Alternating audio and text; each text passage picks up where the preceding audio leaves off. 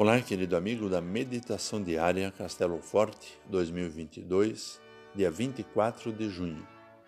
Hoje eu vou ler o texto de Edgar Lemke com o título Nas Águas do Rio Jordão. Desçam para atacar os medianitas e impedir que eles passem pelas águas do Jordão, conforme o livro de Juízes 7, versículo 24. Um amigo, ao visitar Israel, fez questão de conhecer o rio Jordão. Ele imaginava ver um rio imponente. Ao chegar no local em que Jesus foi batizado, ficou decepcionado. Parecia uma sanga, que não combinava com a importância desse rio nas histórias da Bíblia.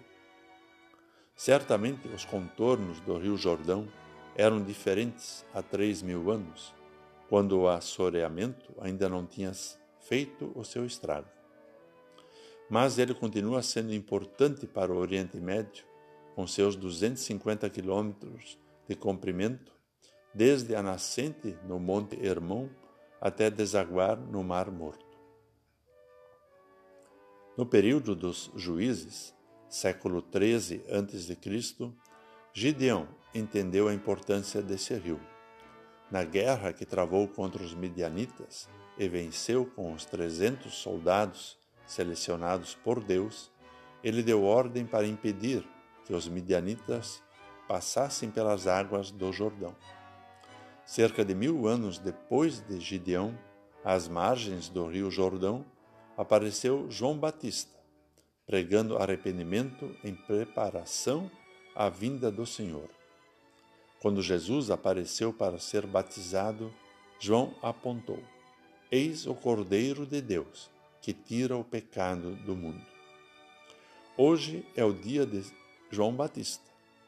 Sua atividade está relacionada às águas do Rio Jordão.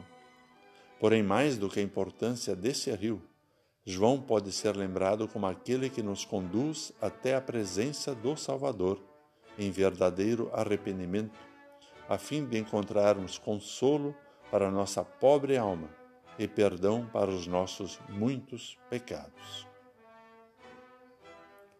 Vamos orar. Pai Celeste, tu desenhas os nossos rios, entras na nossa história e nos redimes em Cristo. Dá-nos teu Espírito para vivermos em novidade de vida, com atitudes de amor para com o nosso próximo. Em nome de teu Filho Jesus. Amém.